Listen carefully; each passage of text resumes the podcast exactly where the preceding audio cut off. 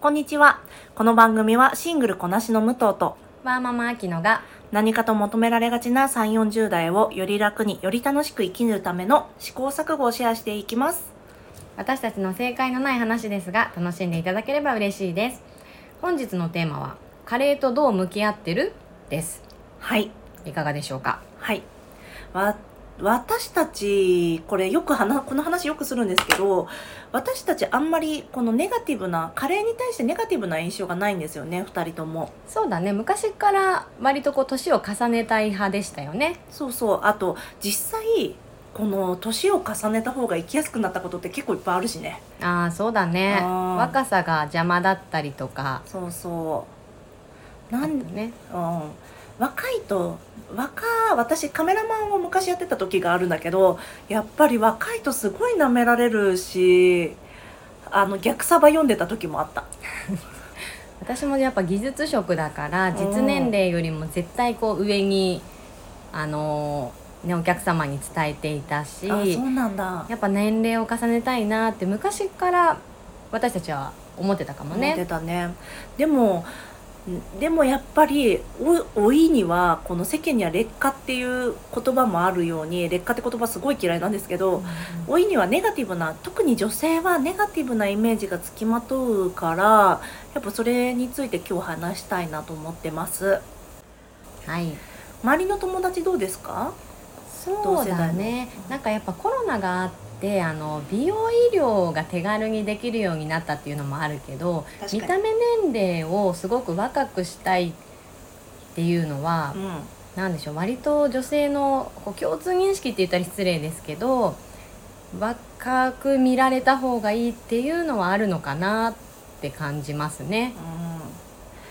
うん。私若く見られることとわ私整形派賛成派なんですけど整形どんどんやったらいいと思うんだけど、うん若く見られたいことと美しく見られたいことって同じようで違う気がしてるんだけど、うん。でもそれをねうまく今言語化できないんだけどなんだろうなそこにしあの若いだけで美しいわけじゃない。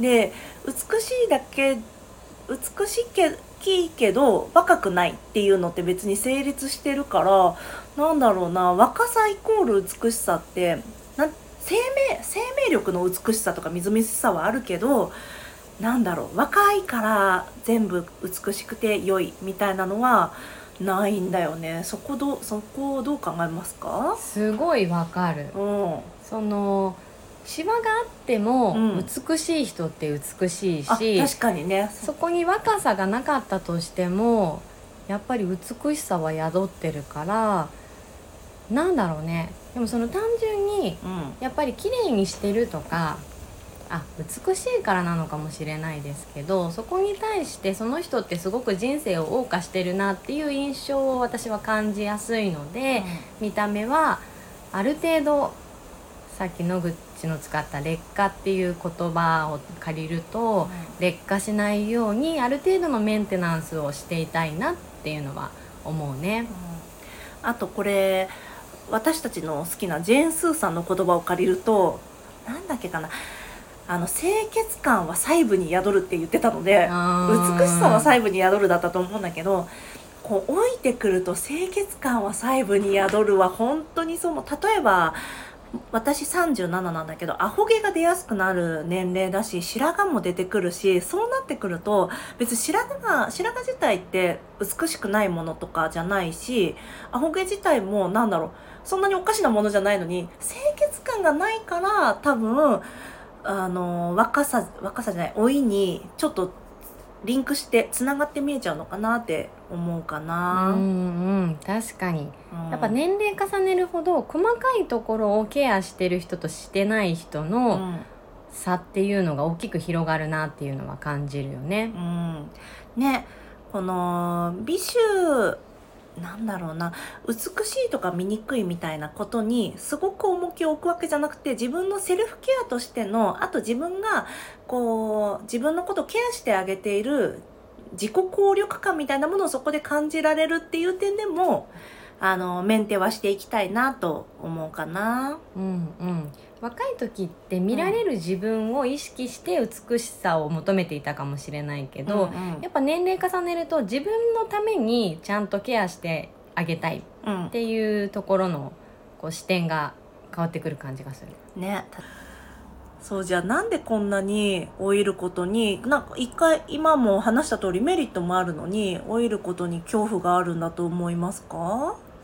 なんかこの、まあ、風潮的なものに責任を押し付けては失礼だとは思うんだけどやっぱり日本ってこう若さがよし？うん。もうなんだ？若いいい女の子に価値があるしやっぱ女子高生文化って日本独特だったりもするしね。うんうん。若いに価値を置かれやすいですよね。うん、なんかこの年齢的に生殖可能な年齢とかそうそういう問題じゃないぐらいアイドル文化とかもすっごく低年齢だったりするけど、うん。なんだろうな。この他の国だと許されないレベルで18歳以下の女の子に浴場しているのが OK な国っていう見方もあるなって私は思うんだよね。うんそうだね。なんか日本って女性の賞味期限をすごく短く設定されてる感じがするんだよね。確かにね大和なでしこって言ってたもんね。24までが一番高値25はもう値崩れって言ってた。もう世代だね。世代。それ聞くとめちゃめちゃ早いよね。早い。無理無理25なんか。まだまだ私たち頑張りたいのにね。うん本当にね。だこれ日本だけなのかな？海外だとあのクラブとかビーチとかに行っても結構ご高齢の夫婦とかあの女性だけじゃなく男性も踊ったり楽しんだりしてるけど、日本だとハロウィンとかこのクラブとかも若い人だけのものであとはおじさんは VIP ルームにいるおじさんしかいないと思うの。それ何なんだろうね。確かにね、でもじゃあ明日クラブ行こうって言ったら行ける？いやーなかなかちょっと落ち着いた場所とかさクラブを選ぶよね。そりゃそうだよねそうだよね。このさわなんていうの？老いをネガティブに感じないことがもちろんいいことだと思ってるしそれが一つじゃん。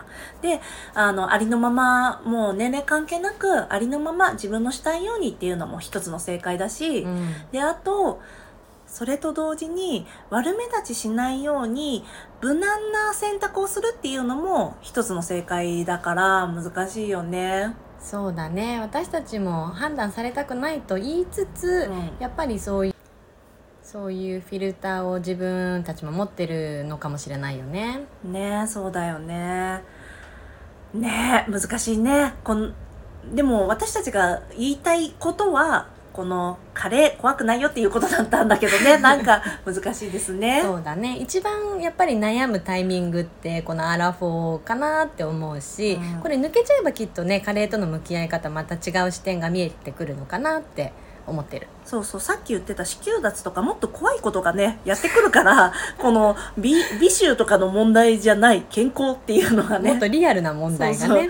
やってくると思うのでそうね。みんな通る道だから怖あんまり過度に怖がることなくうまく付き合っていけるといいよね。そうだね。こうやってネタに話せるくらいがちょうどいい付き合い方かもしれないね。本当に。うん。あのきつくなっちゃうからね自分がね。じゃあ今日はこの辺にしておきましょうか。